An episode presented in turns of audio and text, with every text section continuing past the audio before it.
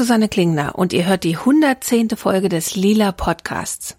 Ich habe in dieser Woche nochmal einen Mitschnitt von der Frauenstudienkonferenz im Juni mitgebracht. Von den Frauenstudien haben Barbara und ich immer mal wieder erzählt. Das ist ein kleiner feministischer Verein, mit dem wir mehrmals im Jahr Veranstaltungen machen. Und in diesem Jahr war das zum 30. Geburtstag des Vereins eine Konferenz. Die Keynote hatte im Juni Mitu Sanyal gehalten. Den Mitschnitt könnt ihr im Lila Podcast Nummer 106 hören. Und auf der Konferenz hatte Mitus Vortrag eine rege Diskussion angestoßen, die dann auch von den Frauen auf dem folgenden Panel am nächsten Morgen gleich wieder aufgegriffen wurde. Dort hatte ich mir die Politikwissenschaftlerin Astrid Sevi, die Publizistin Dr. Antje Schrupp und die Gründerin Isabel Heuer eingeladen, um mit ihnen über Wirtschaft zu sprechen. Ich stelle alle drei Frauen gleich nochmal ausführlicher vor. Ihr könnt jetzt die 50 Minuten hören, in denen wir vorn auf der Bühne miteinander gesprochen haben. Anschließend kamen noch viele Fragen und Anmerkungen aus dem Publikum.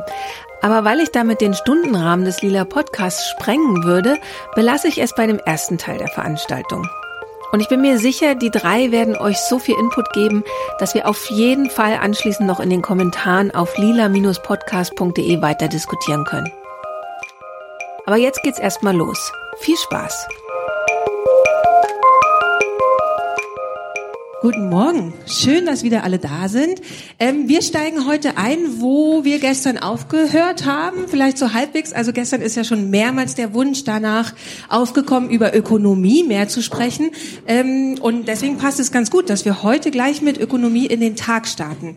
Ich habe hier vorne bei mir sitzen die Politikwissenschaftlerin Dr. Astrid Sevi. Herzlich willkommen. Erstmal. Das Thema ihrer Promotion hat sie auch noch mal zu einem Buch verarbeitet. Ähm, There's no alternative: Politik zwischen Demokratie und Sachzwang. Ähm, daneben sitzt die, Poli äh, die Publizistin Dr. Antje Schrupp und die beschäftigt sich seit, also auch erstmal Applaus. Und die beschäftigt sich mit alternativen Wirtschaftsansätzen, unter anderem dem Einbeziehen von unbezahlter Fürsorgearbeit in die herkömmlichen Denkmodelle. Und neben anderen Büchern hat sie Vote for Victoria geschrieben, die Biografie der ersten Präsidentschaftskandidatin der USA. So, und als drittes haben wir hier vorne sitzen die Panda-Gründerin Isabel Heuer.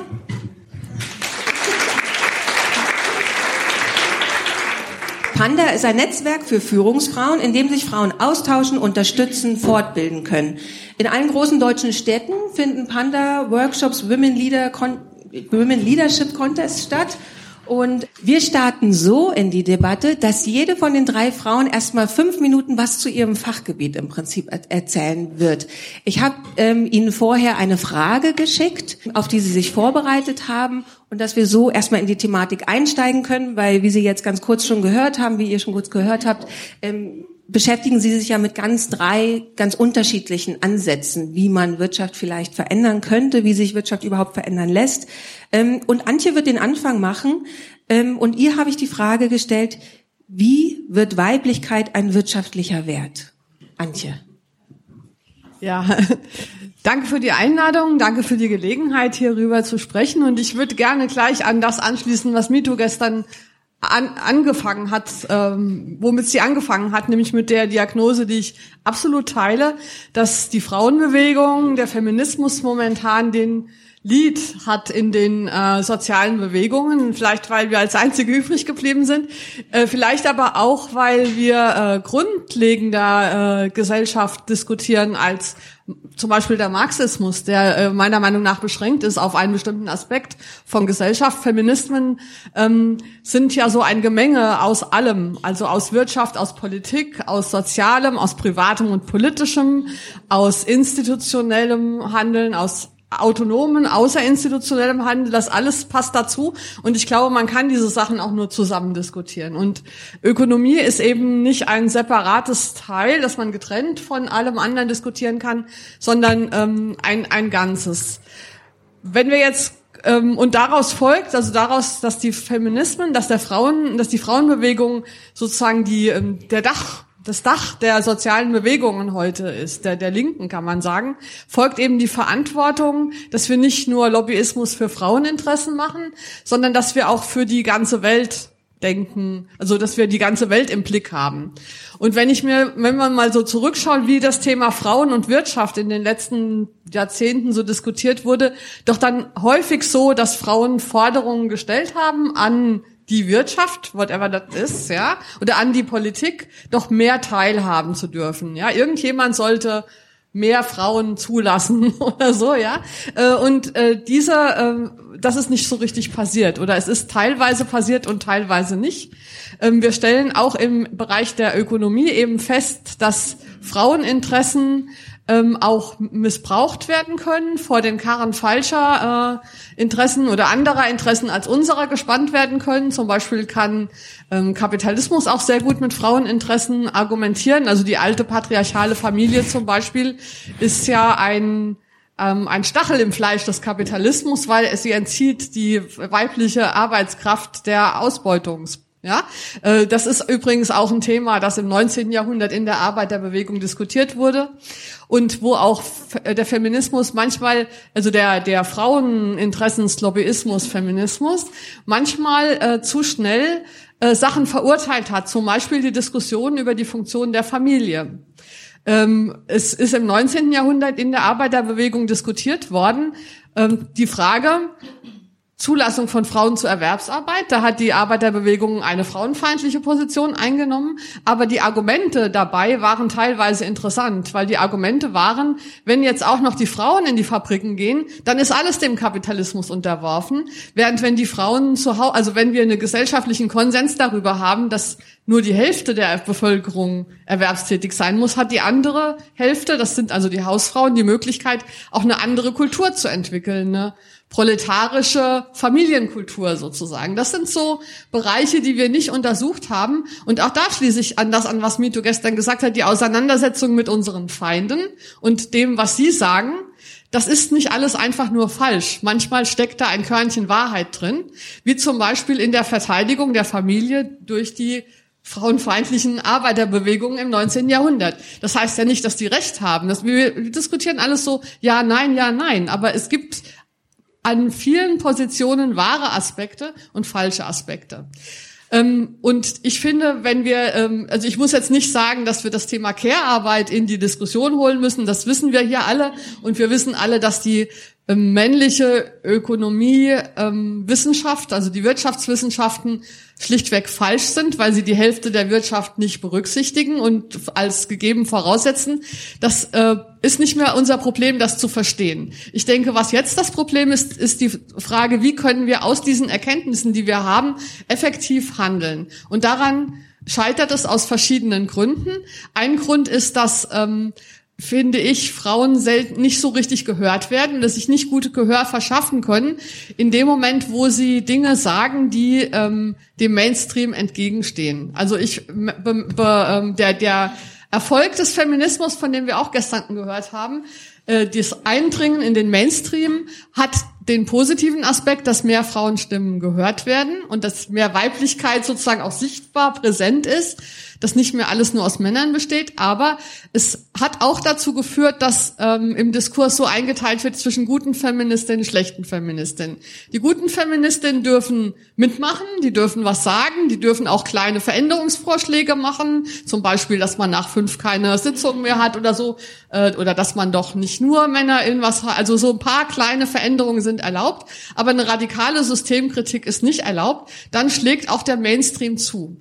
Und deswegen wäre äh, meine, äh, ähm, mein Vorschlag, wir müssen sozusagen dafür kämpfen, dass auch radikale feministische Stimmen gehört werden können, auch dann, wenn wir vielleicht nicht alles in ihrer Radikalität teilen. Ich habe mal gesagt, wir brauchen keine Frauenquote, wir brauchen eine Feministinnenquote in äh, öffentlichen Einrichtungen, weil nur einfach Frauen irgendwo hinzuhaben, nützt uns nichts. Wir brauchen Frauen mit einer Agenda, mit einer feministischen Agenda, was nicht bedeutet, ähm, dass die Fraueninteressen vertreten, sondern dass sie sozusagen mit diesem weiblichen Wissen um die Defizite der rein mm, der der der alten getrennten Sphären Wirtschaftswissenschaft, die mit diesem Wissen auch was verändern wollen. Also nicht einfach nur Frauen haben wollen, sondern Frauen mit einer Veränderungsagenda unterstützen. Das wäre das erste und das zweite wäre ähm, Äh, noch ein Punkt gerade speziell zur Ökonomie. Es gibt eine internationale Vereinigung, International Association for Feminist Economics, die ist eine internationale, die machen jedes Jahr eine Tagung, eine internationale Tagung mit Ökonominnen aus allen Ländern. Die war vor zwei Jahren in Berlin und da war ich da. Und ich fand zwei Sachen bemerkenswert. Eine Sache, dass in allen Panels, egal worum es geht, Care ein Thema war. Also es ist sozusagen in der feministischen Ökonomie völlig klar, dass Care das zentrale Thema ist, was ansteht. Das zweite war, dass dieser wirklich super, super hochkarätige Kongress in den deutschen Medien überhaupt nicht zur Kenntnis genommen wurde. Ich habe es dann mit Mühe und Not geschafft, bei dem feministischen Blog 10 nach 8 in der Zeit ähm, eine, einen Artikel darüber unterzubringen. Das war alles. Also die, die, die, die Mainstream-Medien interessierten sich überhaupt nicht für dieses Thema. Damit müssen wir rechnen in unseren weiteren Überlegungen. Und inhaltlich habe ich da was sehr Erschütterndes gelernt, nämlich, dass äh, alle sagten, das Thema, was in Bezug auf Ökonomie jetzt ansteht, ist der Finanzkapitalismus, Finanzmärkte. Äh, und dass viele feministische Ökonominnen und wir wahrscheinlich auch bisher den Fokus gelegt haben auf Arbeitsmarktpolitik, auf Soziales, auf Care und äh, so weiter, auf Inklusion und das stimmt auch, und das sind ja alles ganz wichtige Sachen, aber die Diagnose dieser, Ökonom, äh, dieser feministischen Ökonominnen, dieser Professorinnen von überall war relativ übereinstimmend. Das bringt alles nicht, solange wir nicht an die Finanzindustrie gehen, weil da werden sozusagen Ressourcen in einem Ausmaß verteilt, ähm, so, die, die es ganz unmöglich machen, ähm, auf dieser unteren Ebene was effektiv zu bewirken, weil die einfach so eine Macht und so eine, ja, so eine Realität setzen, weil die einfach ähm, Druck erzeugen, gegen den man mit kleinen Initiativen gar nicht ankommen kann. Das war für mich sehr erschütternd. Es, die hatten auch keine richtige Lösung, aber wir müssen uns wirklich überlegen, wie wir an diese großen Player drankommen und in Bezug auf dieses ökonomische Feld gibt es auch wenig Frauen, die das beforschen. Also auch die Frauen in der äh, feministischen Ökonomie beforschen nicht dieses Thema Finanzindustrie. Und das ist ein großes Fragezeichen. Wie gehen wir damit um? Gestern sind, habt ihr vielleicht mitbekommen, äh, das hat das ähm, Online-Magazin Edition F, 25 Frauen, die unsere Wirtschaft verändern wollen, ausgezeichnet. Ich habe mir die heute Morgen mal durchgeguckt und mich darüber gefreut, dass Ina Pretorius eine davon ist, die ja auch hier schon häufig ähm, Referentin bei Frauenstudien war und unseren Feminismus sozusagen ein bisschen vertritt. Aber was die alle machen, ist genau das. Das ist Care, das ist Hausarbeit, das ist Inklusion, das sind kleine Start-ups mit Umweltschutz und so weiter. Und das ist alles gut und wichtig. Aber wie kommen wir an die Finanzindustrie? Wir müssen größer denken. Das äh, ist meine Frage mit großem Fragezeichen. Ja, danke, Antje.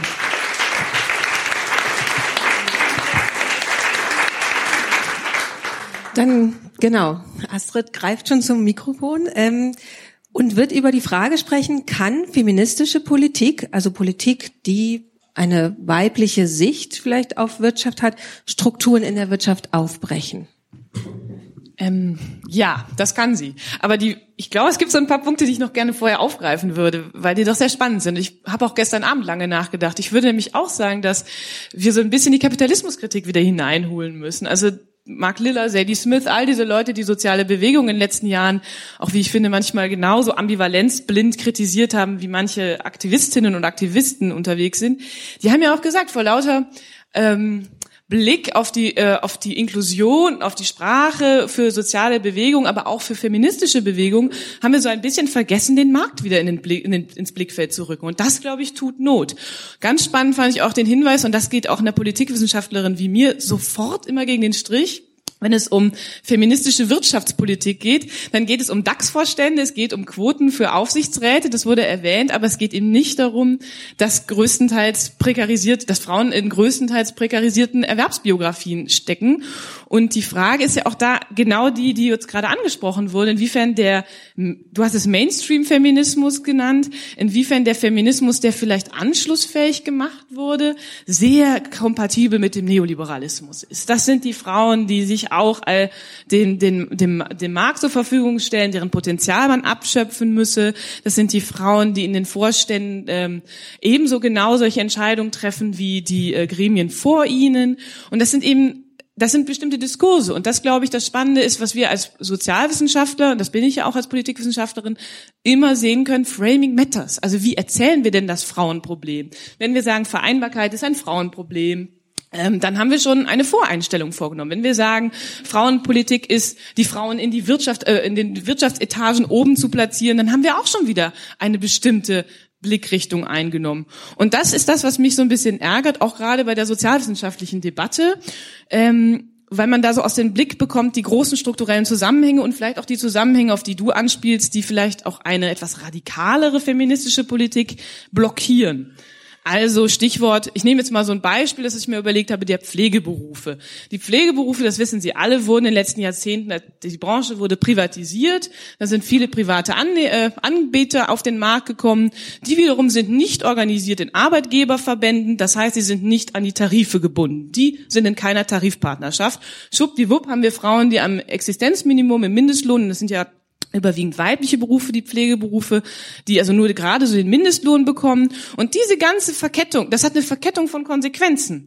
Denn das heißt, dass wir Altersarmut bei diesen Frauen beobachten können werden. Wir können sehen, dass die Vermögensschere, bei der wir immer nur, auch wieder so ein sozialwissenschaftlich oder politikwissenschaftlicher und politischer Bias, die Vermögensschere zwischen arm und reich, aber die Vermögensschere zwischen Männern und Frauen müsste man genauso untersuchen, statistisch.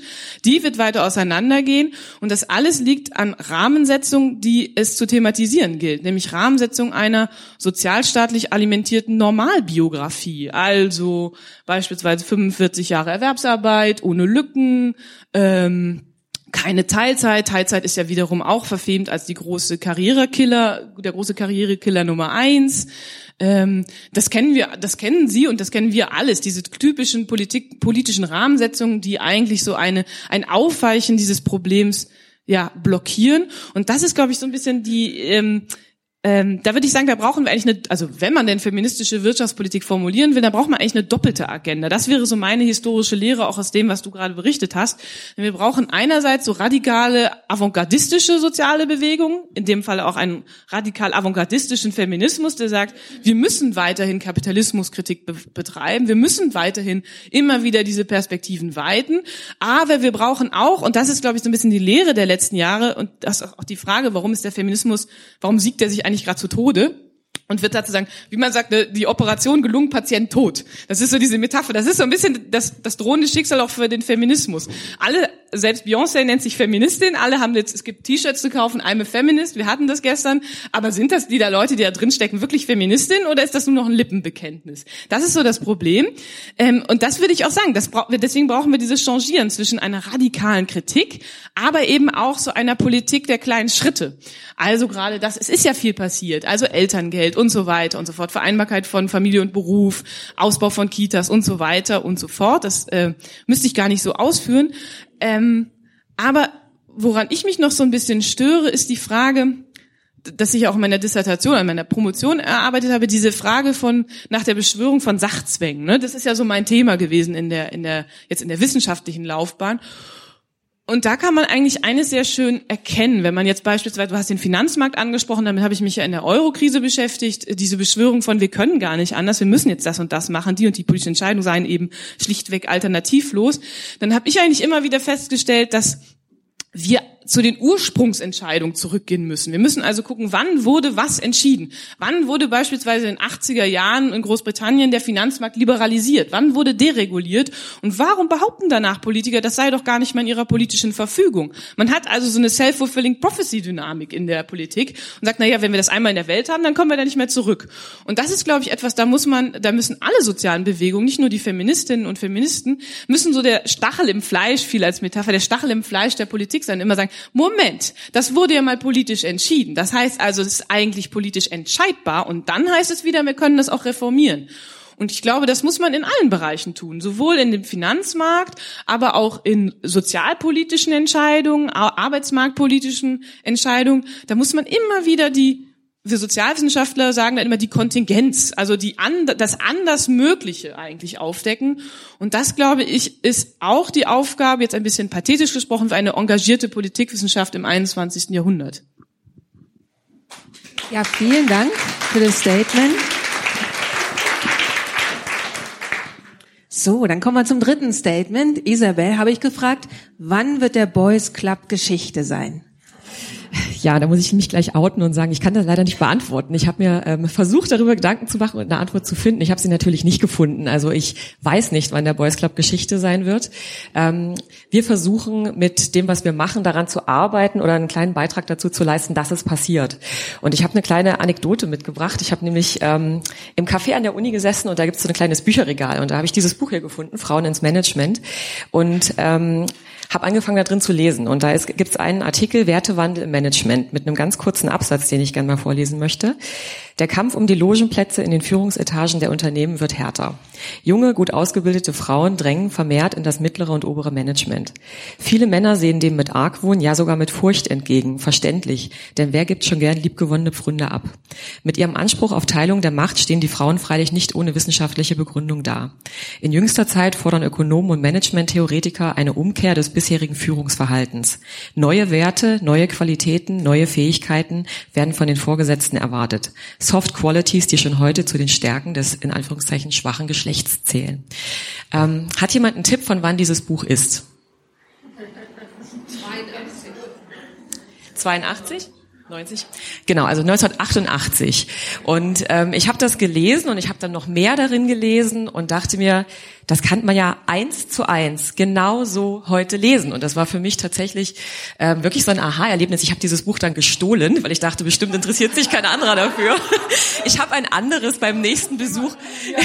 Ich habe ich habe ein anderes Buch beim nächsten, beim nächsten Besuch wieder in das Regal gestellt fürs Karma. Aber ich dachte, das muss ich mitnehmen und habe das auch bei einer unserer Veranstaltungen eingangs vorgelesen. Und da sind die Leute, glaube ich, nicht ganz so in dem Diskurs drin. Also die dachten tatsächlich alle, das sei wesentlich jünger.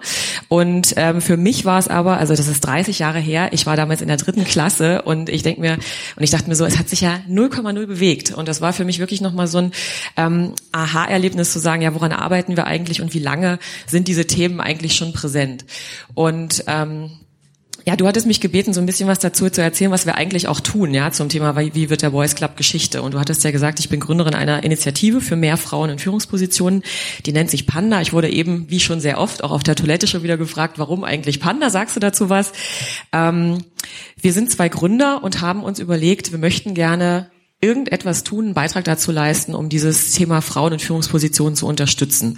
Ich habe ähm, angefangen, in einem Netzwerk für Führungskräfte zu arbeiten. Das war total zufällig. Ich habe ähm, ganz anderen Studienhintergrund und kam da wie die Jungfrau zum Kind in einem Praktikum dazu und war dann, ähm, während ich noch studiert habe, dort die einzige Mutter im Team, die einzige Frau im Team und wurde Ansprechpartnerin für die Frauen, die in diesem Netzwerk waren. Das waren Viertelfrauen ähm, in diesem Netzwerk für Führungskräfte und war so eine Art Betreuerin und habe die beraten beraten, betreut, auch in neue Jobs begleitet und wurde dann ähm, ja automatisch Ansprechpartnerin für die Belange dieser Frauen, die mir dann viele Geschichten erzählt haben, was ihnen so widerfährt in ihrem Arbeitsumfeld. Und das waren für mich ganz ungeheuerliche Geschichten. Also ich war damals ähm, noch Anfang 20 und mir war das wirklich 0,0 bewusst, dass es da noch so viele Probleme im Berufsleben gibt.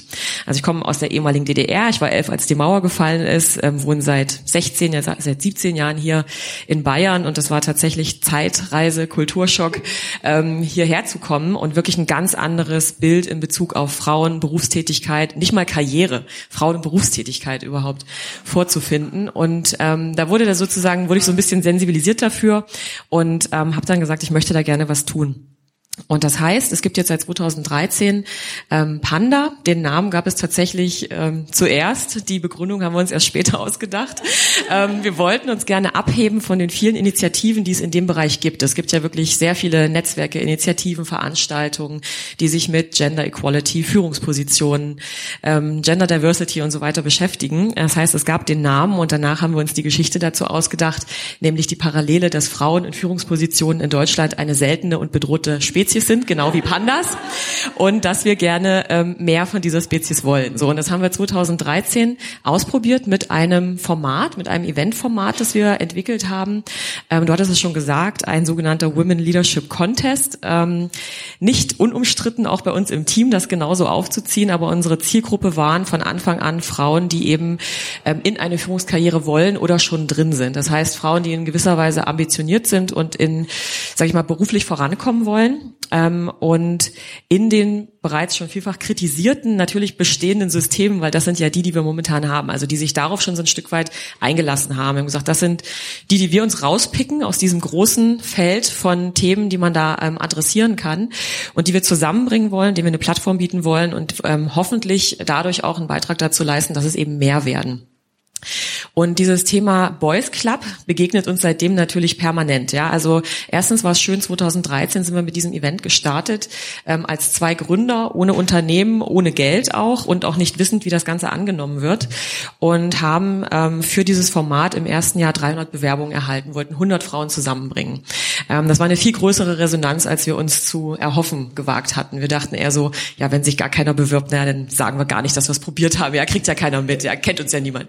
So, und ähm, das hat aber sehr gut funktioniert und ist seitdem ähm, stark gewachsen. Also wir haben das drei Jahre lang so sozusagen nebenbei, neben unseren normalen Jobs aufgebaut als Gründerteam. Und seit zwei Jahren ist daraus eine Firma geworden, ähm, wo wir diese Veranstaltung sozusagen organisieren, ähm, damit auch unseren eigenen Lebensunterhalt tatsächlich verdienen. Und daraus ist eine ganze Reihe geworden. Also wir haben, ähm, sind gestartet, übergreifend für, sag ich mal, offen für Frauen aus allen Bereichen, Unternehmensformen, Institutionen und so weiter. Ähm, da sind wahnsinnig interessante Frauen aus allen möglichen Feldern auch ähm, zusammengekommen und haben dann angefangen, nach und nach Felder zu adressieren, in dem das Thema Frauen, Berufstätigkeit, Karriere eben auch ein großes Thema ist. Das Thema Recht, äh, wir haben eine Veranstaltung speziell für Juristinnen, ähm, das Thema Digitales, ähm, Automobil und ähm, Tech und IT ist jetzt das Neueste, was wir da so angehen. Also immer Felder, in denen dieses Thema auch ähm, wichtig ist oder wo eben Frauen auch deutlich unterrepräsentiert sind. Das heißt, ähm, nochmal auf deine Eingangsfrage, das Thema Boy Boys Club. Also ich höre wahnsinnig oft von den Teilnehmerinnen unserer Events und unserer Netzwerkmitglieder, sie sind die einzige Frau auf ihrer Ebene, sie sind die einzige Abteilungsleiterin im Unternehmen, sie sind immer die einzige Frau im Meeting unter lauter Männern mit all den Geschichten, die man dazu natürlich kennt. Ähm, der Klassiker, man wird gebeten, den Kaffee einzuschenken, obwohl man eigentlich im Vorstand ist. Also so Sachen, das sind so unser täglich Brot. Und ähm, Du hattest gerade eben auch angesprochen oder ihr beide auch, also die Frage, wie kann man denn an den Systemen was verändern? Und das ist die Frage, die mich im Prinzip auch sehr stark umtreibt. Denn was uns gelungen ist, ist, wir haben erfreulicherweise für uns da wirklich ein Netzwerk geschaffen. Es haben 1300 Frauen an diesen Veranstaltungen über die Jahre teilgenommen. Die sind da aktiv und die haben eine Plattform gefunden, auf der sie sich ähm, austauschen und, sage ich mal, auch persönlich vorankommen. Also das ist das Feedback, das wir bekommen. Das war die Voraussetzung zu sagen, wir können das überhaupt machen und auch weitermachen und aufbauen. Und die andere Frage ist, wie ändert man jetzt was an den Strukturen in den Unternehmen, die ja unsere Kunden auch noch sind? Also das heißt, das Ganze finanziert sich über die Beiträge von Unternehmen, die daran an diesen Veranstaltungen teilnehmen. A, weil sie Frauen für Führungspositionen suchen, ähm, und zwar einzig und allein, weil es durch die Quotendiskussion einfach eine Notwendigkeit für die gibt. Also ich unterstelle, dass die wenigsten Unternehmen, ähm, sag ich mal, intrinsisch motiviert äh, sagen, wir wollen jetzt unbedingt das schaffen, mehr Frauen in Führungspositionen zu bekommen. Also das ist so ein bisschen der Zeit Zeitgeist, der uns da natürlich schiebt. Ähm, und das ist ein sehr interessantes Spannungsfeld, weil was wir versuchen ist, tatsächlich mit dem Anspruch, wir wollen was verändern, zu sagen, wir müssen natürlich in diesen Unternehmen was verändern, weil die Frauen sind da, die sind motiviert, die sind bestens qualifiziert und wir gehören jetzt, sage ich mal, nicht zu der Schule, die sagt, nur die Frauen müssen sich verändern, dann klappt das schon, sondern unser Ansatz ist eher zu sagen, die Unternehmen, die Systeme, da muss sich was verändern, weil die Frauen sind da und die bringen auch alles mit, was sie brauchen, um da theoretisch zu reüssieren. Sie reüssieren natürlich nicht, ja, weil ähm, weil die Gegebenheiten so sind, wie sie sind. Und ähm, ja, das ist gerade eine sehr spannende Frage. Ähm, Habe ich mich auch persönlich sehr drauf, sehr drauf gefreut, gerade mit euch beiden hier zu sitzen, weil wir da natürlich leider muss ich sagen ähm, ja sehr an der Oberfläche kratzen. Also wir haben sozusagen die Frauen, die in den Startlöchern stehen, und wir haben die Unternehmen, die ja einen handfesten Bedarf haben, weil sie werden quasi dazu gezwungen, sei es durch das Quotengesetz, sei es durch Vorgaben, die bis hin in irgendwelche ähm, Bonuszahlungen und sowas reinreichen, zu sagen, hey, tut was dafür, dass mehr Frauen in Führung kommen. Aber der wirkliche Veränderungswille und der wirkliche Wille zu sagen, wir drehen auch an dem System und schauen halt nicht nur auf die Zahlen und sagen, ähm, super, jetzt ist es gelungen, dass wir jetzt endlich im Aufsichtsrat eine Frau haben und wie es da jetzt da geht und wie es ihr weiter ergeht und ob sie da bleibt, ähm, ja, das ist ja eigentlich nicht mehr unsere Sorge, weil die ist ja da.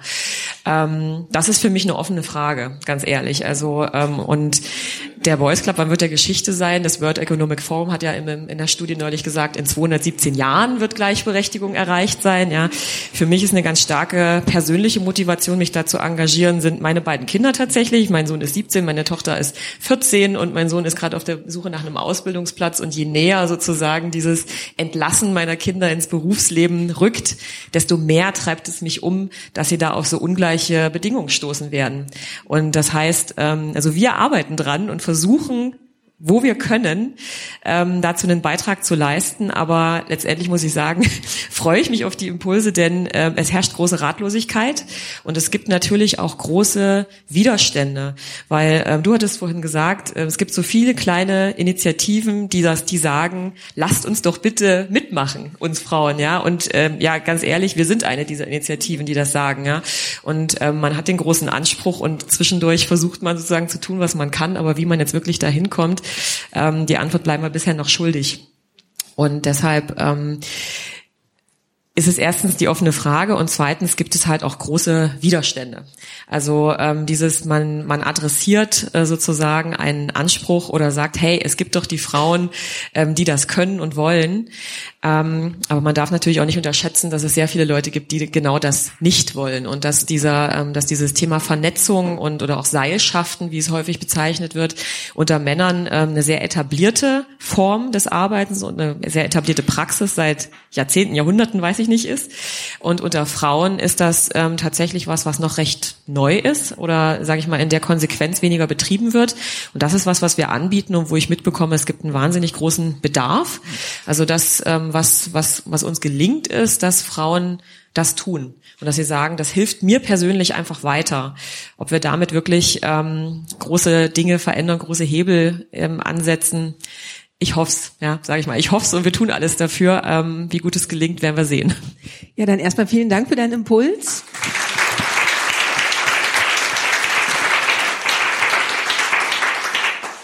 Da will ich zwei Dinge gleich mal verbinden. Du hast die Finanzindustrie erwähnt und hast gesagt, das ist eigentlich ein Bereich, wo wir wirklich rein müssen. Du kennst jetzt die jungen Frauen, die bereitstehen, die Lust haben, die die Fähigkeiten haben, in diese Industrien reinzugehen. Was beobachtest du? Also sind da ähm, auch, also oder wie sind die Diskussionen auch bei euch? Ähm, sind da Frauen, die halt genau in diese Bereiche gehen, die sagen, da ist ein Bereich, wo ich finde, da ist viel zu wenig, äh, da sind viel zu wenig Frauen und da braucht es viel mehr weiblichen Einfluss, nenne ich es mal. Ähm, genau deswegen will ich da rein. Also obwohl es natürlich die härteste aller Entscheidungen ist, genau da dann reinzugehen. Ähm, ja, also solche Frauen haben wir bei uns im Netzwerk, die nicht nur jetzt, sage ich mal, in den Finanzsektor, sondern zum Beispiel auch in sehr technische oder IT-lastige Bereiche ähm, reingehen, unter anderem auch mit der Motivation, ähm, dort Dinge zu verändern. Ähm, die andere Motivation ist natürlich auch einfach persönlich, sage ich mal, sich weiterzuentwickeln und voranzukommen. Und da ist es ja zweischneidig. Man hat einerseits, sage ich mal, viele Schwierigkeiten, mit denen man in solchen Bereichen, sehr männerdominierten Bereichen kämpft. Man hat natürlich aber auch die Chancen gerade heute. Also die ähm, gibt es natürlich auch, dass man sagt, auch diese Bereiche stehen unter einem gewissen Druck, sich zu diversifizieren, nicht nur in Bezug auf, auf Frauen, auch in Bezug auf andere ähm, Dimensionen. Herkunft, ähm, Hintergrund und so weiter. Und es ist natürlich auch eine Chance, da reinzugehen und zu sagen, gerade als Frau habe ich die Möglichkeit, mich durch, dort zu profilieren. Also ja, das gibt es, zu sagen, genau in diese Bereiche möchte ich rein. Ähm, du hattest aber auch gefragt, wie, wie ticken so die jungen Frauen, ja? Also einmal muss ich sagen, wir haben nicht nur junge Frauen bei uns im Netzwerk, sondern es ist ja ein Netzwerk für Führungsfrauen auch. Das heißt, da gibt es auch viele, die ähm, was weiß ich, seit 20 Jahren ähm, im Beruf stehen und wirklich, was weiß ich, Geschäftsführerin irgendwo sind, große Führungsspannen haben und so weiter. Und da beobachte ich eigentlich zwei Tendenzen. Also man hat ähm, einmal, das ist, glaube ich, ganz, ganz typisch, diese sehr erfahrenen Managerinnen, die typischerweise sagen, früher war ich absolut gegen die Quote, weil ich daran glaube, dass man sich mit Leistung, Qualifikation und sowas langfristig durchsetzt. Und das haben sie dann bis zu einem gewissen Level sozusagen durchgezogen, diese Haltung, und sind dann, das ist eine ganz typische Geschichte, die ich höre, irgendwann zu dem Schluss gekommen, nein, das reicht eben nicht. Und es gibt andere Gründe, warum Frauen nicht weiterkommen und ihre Meinung zum Beispiel in Bezug auf die Quote dann grundsätzlich geändert haben. Ähm, und das sind so die einen, die bei uns vertreten sind. Und die anderen sind, sage ich mal, jüngere Frauen, die die das alles noch vor sich haben und die eigentlich genau die Haltung mitbringen, die ich vorhin bei mir beschrieben habe, die sich, die, die sich Diskriminierung und dieser systemischen Probleme gar nicht bewusst sind, die das auf sich überhaupt nicht beziehen und auch nicht wollen. Also die wollen sich auch nicht assoziieren mit, ähm, mit oder mit einem Label versehen, ich werde benachteiligt. Das passt gar nicht zu dem Selbstbild. Und, ähm, und das sind vor allem, glaube ich, diejenigen, die ähm, glaube ich, momentan darüber noch nicht so viel nachdenken, sondern ähm, eher, sage ich mal, sehr selbstbewusst da reingehen und sagen, ich werde mich schon durchsetzen mit dem, was ich mitbringe, mit meinen, mit meinen Qualifikationen und Fähigkeiten.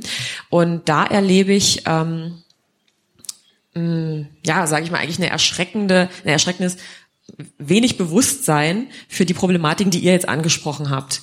Ähm, also nicht nur dafür, dass man sagt, das wird eigentlich komplett negiert, ähm, und das kommt vielleicht in ein paar Jahren, dass man sagt, oh, da ist, da gibt's doch noch was. Ähm, und vielleicht sogar irgendwie so ein bisschen so ein, so ein Rückwärtsschritt. Also ein, ein ähm, Thema, du hattest es vorhin gerade angesprochen, das Vereinbarkeitsthema, wo wir ähm, am Anfang, als wir unsere Veranstaltungsreihe gemacht haben, gesagt haben, wir klammern das komplett aus, weil wir einfach die Gefahr gesehen haben als Veranstaltung, die sich an Frauen richtet, ist man ja ganz schnell sozusagen in dieser Diskussion. Das ist das allererste Thema, was aufkommt, wenn es um Karriere, Beruf und so weiter geht. Und man hat die große Gefahr, dass dann im Prinzip nur noch über das Thema Vereinbarkeit gesprochen wird und alle anderen wichtigen systemrelevanten Themen außen vor bleiben. Das heißt, das war uns so ein heißes Eisen, dass wir im ersten Jahr das wirklich gar nicht angesprochen haben, obwohl es ja auch für mich eine ganz große Motivation war zu gründen und so weiter. Also genau das Thema führt dazu, dass ich quasi heute auch hier sitze. Ähm, aber da erlebe ich, ähm, ja, also für mich total wenig nachvollziehbar, wirklich so eine, so eine Rückwärtsrolle, dass ganz viele Frauen sich so viele Gedanken darüber machen, wie kann ich meine Karriere mit zum Beispiel Familiengründung vereinbaren, dass sie eigentlich ihre gesamte Karrieregründung äh, oder ihre gesamte Lebensplanung so unter dieses Vorzeichen stellen, kriege ich das noch mit meinem Beruf zusammen? Wo ich sage, also wir sprechen ja über was, ich meine, ist wenn man heute liest zum Thema Vereinbarkeit, kriegt man das Gefühl, das wäre ein Sonderfall. Ja, so, das wäre irgendwas Besonderes, dass man irgendwie mit ähm, äh, als berufstätige Eltern auch noch arbeitet, während es ja tatsächlich der Normalfall ist, ja. Und trotzdem erlebe ich ganz viel Angst, Befürchtung ähm, und wirklich so ein mangelndes Selbstbewusstsein auch ähm, und Glauben an die eigene Kraft, wie kriege ich das zusammen? Und das war, jetzt bin ich so ein bisschen abgeschwiffen, aber das ist so, ähm, das ist ähm, so ein Thema, das die Frauen wahnsinnig beschäftigt und was natürlich dann mit dem eigenen Fortkommen auch total in Verbindung steht. Und du hattest vorhin schon gesagt, das ist was, ähm, das wird häufig eben nur als Frauenthema angesprochen, was ja der nächste, das nächste Absurde eigentlich daran ist. Ähm, aber zu deiner Frage zurückzukommen, also ich erlebe einmal, ja, es gibt Frauen, die sich dessen sehr bewusst sind und genau deshalb zu uns kommen, weil sie sagen, ich suche diesbezüglich Austausch, ich möchte mich mit Frauen darüber austauschen, wie seid ihr mit bestimmten Situationen umgegangen. Und ich erlebe genauso ähm, ein ganz stark mangelndes Bewusstsein dafür und, ähm, sage ich mal, so ein bisschen Scheuklappen, ähm, da gibt's kein großes Problem und ich werde schon vorwärts kommen. Aber gerade diese Schlagworte, die jetzt auch gefallen sind, also Quote, Vereinbarkeit und dann ähm, auch es wird ja immer wieder über Steuerpolitik diskutiert. Ähm, wir haben ja jetzt schon so einen, einen ganz anderen gesellschaftlichen Diskurs, auch eine andere gesellschaftliche Stimmung momentan. Und ich frage mich, also die Politik kann nicht so blind sein, das nicht wahrzunehmen, was da gerade passiert. Also dass diese, ich sag mal, Frauenthemen, also dass Frauen ihre Belange wirklich sehr laut ähm, formulieren und dass die wirklich breit auch diskutiert werden, ähm, das kann man eigentlich nicht mehr überhören und trotzdem äh, ist die Politik ja relativ bewegungslos. Kannst du dir das irgendwie erklären, wie man 51 Prozent der Bevölkerung quasi und, und diesen Riesenbereich Wirtschaft, der ja wirklich alles durchdringt, einfach ignorieren kann? Ja, das kann ich erklären, indem ich dir sage, wer die letzten Jahre, 16 Jahre bald Kanzlerin war und wer da, also wer ist an der Regierung. Und ich glaube, dass einfach ähm, das ist ja, das ist ja so ein bisschen das Paradox, ne? In, in, wenn man versucht, diese feministischen oder diese frauenpolitischen Anliegen so kompatibel mit dem äh, mit dem Arbeitsmarkt auch darzustellen, dann passiert ja was. Also wir müssen diese Kompatibilität irgendwie unterstreichen. Dann passiert was. Dann sagen sie plötzlich, ah ja, wir müssen mehr Frauen, äh, wir müssen Frauenförderung betreiben. Aber sobald es eben an die systemischen, an die strukturellen Probleme geht, dann schütteln alle so ein bisschen ratlos den Kopf und warten darauf, dass sich das Problem von selbst löst. Aber ich bin mir gar nicht so sicher, ob ich mir jetzt so ein bisschen gegen das eigene das eigene Bein schieße. Aber ich bin ja, also wir Politikwissenschaftler und ich ja auch, wir neigen dazu, immer die Möglichkeiten der Politik zu überschätzen. Und vieles, was du angesprochen hast, was wir angesprochen haben, das beruht ja eigentlich auf ähm, auf einem, wir, wir fördern eigentlich einen kulturellen Wandel, beziehungsweise wir fordern einen Mentalitätswechsel. Also wir können natürlich dafür sorgen, dass Frauen in Führungspositionen sind. Wir können dafür sorgen, dass in bestimmten Branchen wir vielleicht irgendwann mal 50 50 Prozent, also dass wir eine Aufteilung, eine etwas einigermaßen ähm, gleiche Aufteilung von Männern und Frauen in Branchen haben. Aber das, der Weg dahin, der lässt sich nicht einfach nur politisch regulieren. Nehmen wir mal so ein Beispiel wie das Elterngeld und die, Elternzeitregelung. Da hat man festgestellt, dass gerade ähm, Akademiker sich an diese 14 Monate derart halten, dass sie sagen, das ist ja fast schon eine Norm geworden, diese zwei Vätermonate. Und das war ja nur sozusagen eine Anreizstruktur. Liebe Männer, beteiligt euch, dann können, dann gibt es länger Elterngeld. Aber eine, eine politische Anreizstruktur wird sozusagen als Norm internalisiert verinnerlicht. Und die Männer glauben, sie könnten ja gar nicht länger als zwei Monate zu Hause bleiben. Und das wäre vielleicht deswegen dann so ein Moment zu sagen, ja, dann gibt es vielleicht auch, vielleicht braucht man dann nicht nur Mutterschutz, sondern auch Väterschutz. Vielleicht braucht man immer so Anreizstrukturen und man muss die Individuen, ich bin eigentlich gar nicht so äh, Anhängerin dieses liberalen Politikverständnisses, aber vielleicht muss man die Individuen permanent Anreizstrukturen vorgeben, weil die das permanent internalisieren. Und das ist so ein bisschen meine, also deswegen, gut, da bin ich halt Wissenschaftlerin, da sehe ich immer dieses Pro, Contra, für, wieder, hin und her. Aber das ist so ein bisschen die Ambivalenz, mit der wir, oder diesem Dilemma, mit dem wir immer zu kämpfen haben. Na klar können wir, die, können wir Strukturen schaffen, aber die Akteure, die sich in den Strukturen bewegen, die müssen diese Strukturen auch nutzen. Aber gerade wenn du sagst, die Leute folgen dem dann so schnell und so starr, das ist ja eigentlich eine Riesenchance auch für die Politik. Also die Politik könnte ja jetzt zum Beispiel auch sagen, okay, wenn die Leute das so annehmen und tatsächlich hat's ja schon was verändert zu den Zuständen, wie es vor dem Elterngeld war, wir machen jetzt sieben Monate, sieben Monate. Zum Beispiel. Und dann ähm, ja. pusht man, dass da wirklich, also wirklich ein Umdenken, weil wenn ein Mann mal ein halbes Jahr ausfällt, wobei auch nicht die Welt untergeht, ähm, lernen die ja auch ähm, einfach eben, die Welt geht nicht unter. Das ist ja schon mal was sehr Wichtiges zu lernen. Und die Frau fällt auch dann nur sieben Monate aus und es macht keinen Unterschied zum Beispiel mehr, ob ich einen Mann oder eine Frau einstelle. Ja. Also gerade das Elterngeld ist ja so ein ganz schönes Beispiel, ja. dass man die Leute ja auch darauf konditionieren könnte. Genau, das sehe ich eigentlich auch so. Das Spannende wäre dann aber, dass wahrscheinlich die Arbeitgeberverbände wieder auf der Matte stünden und sagen, das geht nicht, das können wir ja gar nicht stemmen. Wir brauchen ja immer Elternzeitvertretungen. Und das, das berührt dann wieder vieles, was ich eben nur so touchiert habe. Also man könnte das Ganze, wenn man das zu Ende denkt, kann man sagen, der ganze deutsche Arbeitsmarkt, der ganze deutsche Sozialstaat ist darauf überhaupt nicht ausgelegt, auf, auf Lücken in dem Sinne oder auf, Aus, auf Pausen von der Erwerbsbiografie. Und das ist ein strukturelles Problem. Deswegen gibt es ja auch viele Ansätze, äh, Manuela Schwesig, man kann halten von ihr, was man will, aber die hat zumindest mal den Vorstoß gemacht. Jutta Almendinger vom WZB unterstützt den seit, ich glaube, Jahrzehnten, zu sagen, wir brauchen eine Familienarbeitszeit, wir brauchen sozusagen Zeitkonten. Beide Partner arbeiten circa 30 Stunden. Aber das ist irgendwie, das scheint nicht durchsetzbar. Also das scheint einfach deswegen nicht durchsetzbar, weil wir natürlich mit Strukturen, das habe ich eben schon gesagt, da geht so ein bestimmtes Mindset, eine bestimmte Perspektive einher und das müssen wir aufbrechen. Aber das geht nicht nur von oben, also top-down Politik äh, reguliert und gibt äh, Regeln vor, sondern das das geht auch, es geht auch um den Alltag von jedem von uns und auch mal die Nachbarin zu fragen, Mensch, wie machst du das denn? Und den mhm. Nachbarn natürlich dann auch. Ja, ähm, Antje, siehst du denn in dem, also ich sag mal, oder in der derzeitigen Ström, oder es gibt ja nicht nur die eine Strömung des Feminismus, aber momentan haben wir ja wirklich so eine Masse, also wirklich so sehr viel und wirklich ganz verschiedene Strömungen und, und verschiedene Ansätze.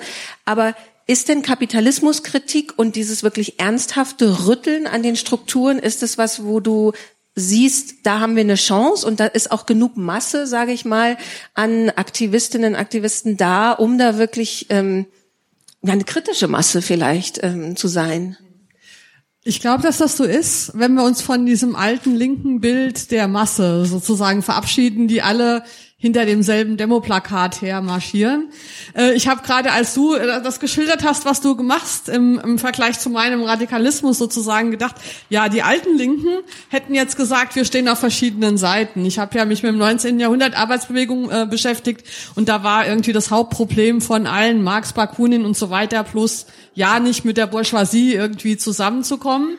Und äh, ich glaube, die Chance darin, dass jetzt der Feminismus den Lied hat in der äh, Revolution, liegt darin, dass wir uns von dieser falschen Vorstellung verabschieden können, dass wir erstmal untereinander die Fronten klären müssen, sondern ähm, worum es geht, ist die Freiheit der Frauen, so wenig wir wissen, was das ist, aber es ist auf jeden Fall nicht, dass wir alle hinterm selben Plakat herlaufen. Und ich habe jetzt gedacht, was du erzählst von diesen vielen Frauen in Führungspositionen, die sozusagen in den Startlöchern stehen, um was auch immer zu tun, ja, äh, ist halt eine, eine, eine riesige Chance, ähm, weil äh, das eben ein Unterschied ist zu 1988, als das Plaka äh, Zitat, da gab's die nämlich noch nicht in diesen Massen. Und da gab's auch noch nicht diese Netzwerke, in denen die sich austauschen können. Und ähm, die Frage ist also so, ähm, ich glaube, dass äh, ein feministisches Herangehen an die Revolution bedeutet, dass wir diese verschiedenen Positionen von Frauen und die verschiedenen Sachen, die unterschiedliche Frauen wollen. Die einen wollen die Revolution, die anderen wollen viel Geld verdienen. Und beides sind legitime ähm, ähm, Bedürfnisse, Begehren von Frauen, weil äh, Frauen haben wenig Geld und ich kann total gut verstehen, wenn jetzt eine sagt, ich will jetzt aber auch viel Geld verdienen. Und die Frage ist, wie können wir die sozusagen zusammenbringen in einem revolutionären Projekt? Und ich glaube, also mein mein Vorschlag wäre, äh, Feminismus zu verstehen als ähm, als eine Theorie und eine Praxis, die Frauen ermöglicht, das zu tun, was sie wirklich gerne tun wollen. Und meine, das ist sozusagen eine Wette darauf, dass Frauen auch Frauen, die in solche kapitalistischen Strukturen reingehen wollen, was ich überhaupt nicht verstehen kann, aber zur Kenntnis nehme, dass auch die nicht einfach nur, also dass auch die Wünsche haben, die über das Bestehende hinausgehen. Also meine Wette ist, wenn wir diesen feministischen Pakt machen mit unterschiedlichen Positionen, dann deshalb, weil ich einfach wette, ja, ich kann es nicht beweisen, dass auch ähm, dass Frauen nicht einfach nur mitmarschieren wollen, zumindest heute nicht. Die Emanzipation und die Gleichstellung übt natürlich einen großen Assimilierungsdruck auf Frauen aus. Und ich weiß nicht, ob das in 30 Jahren noch so ist oder ob dann die Frauen so eingetrichtert gekriegt haben, dass das bestehende System das einzig Natürliche ist, dass es gar keine äh, abweichenden Meinungen mehr gibt, außer in Einzelfällen. Aber momentan ist die statistisch ja noch ganz eindeutig, dass Frauen andere, also im Schnitt andere ähm, Kriterien für Karrierewege haben, dass sie nicht ähm, also wir haben ja in der bisherigen Wirtschaft die üblichen drei Incentives, ähm, viel Geld, viel ähm, Status und viel Einfluss. Und äh, Männer wollen die alle drei, die wollen Geld, Status und Einfluss. Frauen wollen aber nur den Einfluss. Auf das Geld und den Sta also auf den Status legen sie gar keinen Wert, der ist ihnen manchmal sogar peinlich und Geld ist nur so mittelmäßig wichtig, ja, also nur unter anderem auch wichtig. Das sind das sind natürlich keine weiblichen Eigenschaften in dem Sinn, dass sie in unseren XX-Chromosomen oder Gebärmuttern verankert sind, sondern das sind kulturelle ähm, Effekte, also von einer, ähm, von unserer Geschichte der Geschlechterbeziehungen her gesehen, ist der Effekt, dass Frauen heute andere Wertvorstellungen in Bezug auf Berufstätigkeit haben als Männer im Durchschnitt. Das kann im Einzelfall natürlich immer anders sein und heute noch. Das war, ist woanders in anderen Kulturen anders und das kann in 50 Jahren hier auch anders sein. Die Frage ist aber, können wir das heute unterstützen? Und ich denke, ähm, das ist ja interessant. Ähm, ich würde zum Beispiel sehr gerne mit Frauen in diesen Positionen, mit deinen Frauen sozusagen, mit deinen Kundinnen, äh, reden darüber, was die für Erfahrungen machen, wenn sie versuchen, in einem Aufsichtsrat irgendwas zu verändern. Ich habe doch überhaupt keine Ahnung. Ich war noch nie in einer Aufsichtsratssitzung. Ich kann mir überhaupt nicht vorstellen, wie das ist. Ja, ich habe, ähm, ich kenne diese Szene nicht, das Milieu nicht. Und aber auch für die Entwicklung radikaler feministischer Positionen ist es ja wichtig zu wissen, wie ist denn die Welt überhaupt? Also ich denke mir, dass da ein wichtiger Austausch wäre. Ähm, und ja, genau. Und, und dass das auch ein anderer, anderer Zugang zur Revolution ist, als die klassische Linke das hatte. Mit den klaren Fronten zwischen Kapital und Arbeit zum Beispiel. Und ähm, was mir nochmal jetzt aufgefallen ist, aber auch wichtig ist, die größte Falle ist, dass wir aufpassen müssen, nicht in diese Vereinbarkeitsdiskussion abzugleiten, wie es eben schon wieder so ein bisschen die Gefahr war. Und das erinnert mich auch so ein bisschen, auch du hast ja gestern gesagt, MeToo lenkt uns davon ab, also dieses Reden über Sexualität lenkt uns von den eigentlich revolutionären Themen ab. Das so, ne, ja, muss man drüber reden, aber die Gefahr besteht und die Gefahr besteht auch bei dem Vereinbarkeitsthema in Bezug auf Ökonomie. Es ist natürlich ein ganz wichtiges Thema, ist ja völlig klar. Aber es ist auch ein Trick sozusagen, uns immer damit zu beschäftigen, anstatt mit dem Finanzkapital. Kapitalismus und weil das ist auch das, wo wir Strom drauf haben, weil das ist, was wir, was uns im Alltag betrifft. Das ist ja völlig klar. Aber wenn wir diese revolutionäre Verantwortlichkeit haben, dann müssen wir sagen, okay, es ist eigentlich scheißegal, ob das 50-50 ist oder ob Frauen die ganze Care-Arbeit haben. Im Angesichts der Revolution ist das Peanuts, ja. Und ein ungerechtes System, das man gleichmäßig auf Männer und Frauen aufteilt, bringt überhaupt nichts. Das ist nach wie vor ein ungerechtes System. Es ist nur jetzt gleichmäßig auf Frauen und Männer aufgeteilt. Und das ähm, äh, Und, und auch das Elterngeld möchte ich jetzt halt nochmal sagen, das Elterngeld war ein Fail. Das hat, es war eine Umverteilung von unten nach oben. Das hat Geld den armen Leuten weggenommen, um es den Reichen zu geben. Deswegen finde ich das ganze Elterngeld doof, selbst wenn da drei Männer wissen, wer sich um Kinder So. Obwohl ich verstehen kann, warum man es auch gut findet. Und ich glaube, wir als, als Feministinnen haben wir auch die, die Erfahrung und auch die theoretische, das theoretische Unterfüttern darüber, dass wir diese ambivalenten Positionen aushalten können, dass wir die besser aushalten können als andere soziale Bewegungen, die daran nämlich genau gescheitert sind, dass sie die nicht aushalten können.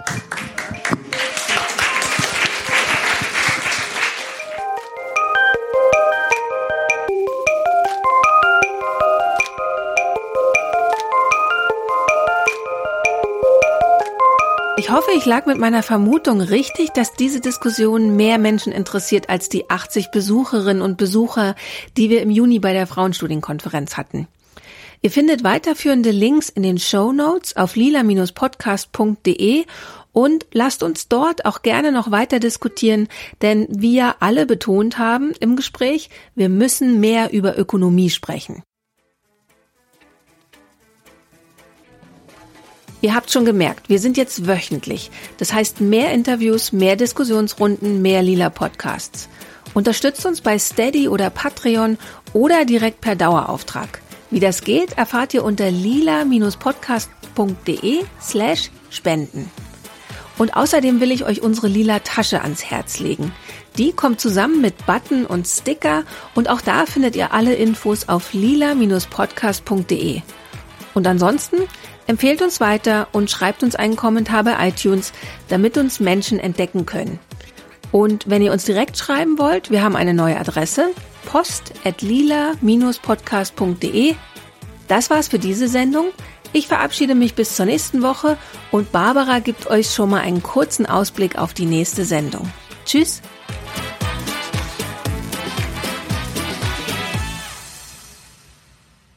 Hallo, hier ist Barbara Streidel und nächste Woche gibt's im Lila Podcast eine bunte Sendung, so nennen wir das, wenn wir uns über verschiedene Themen unterhalten.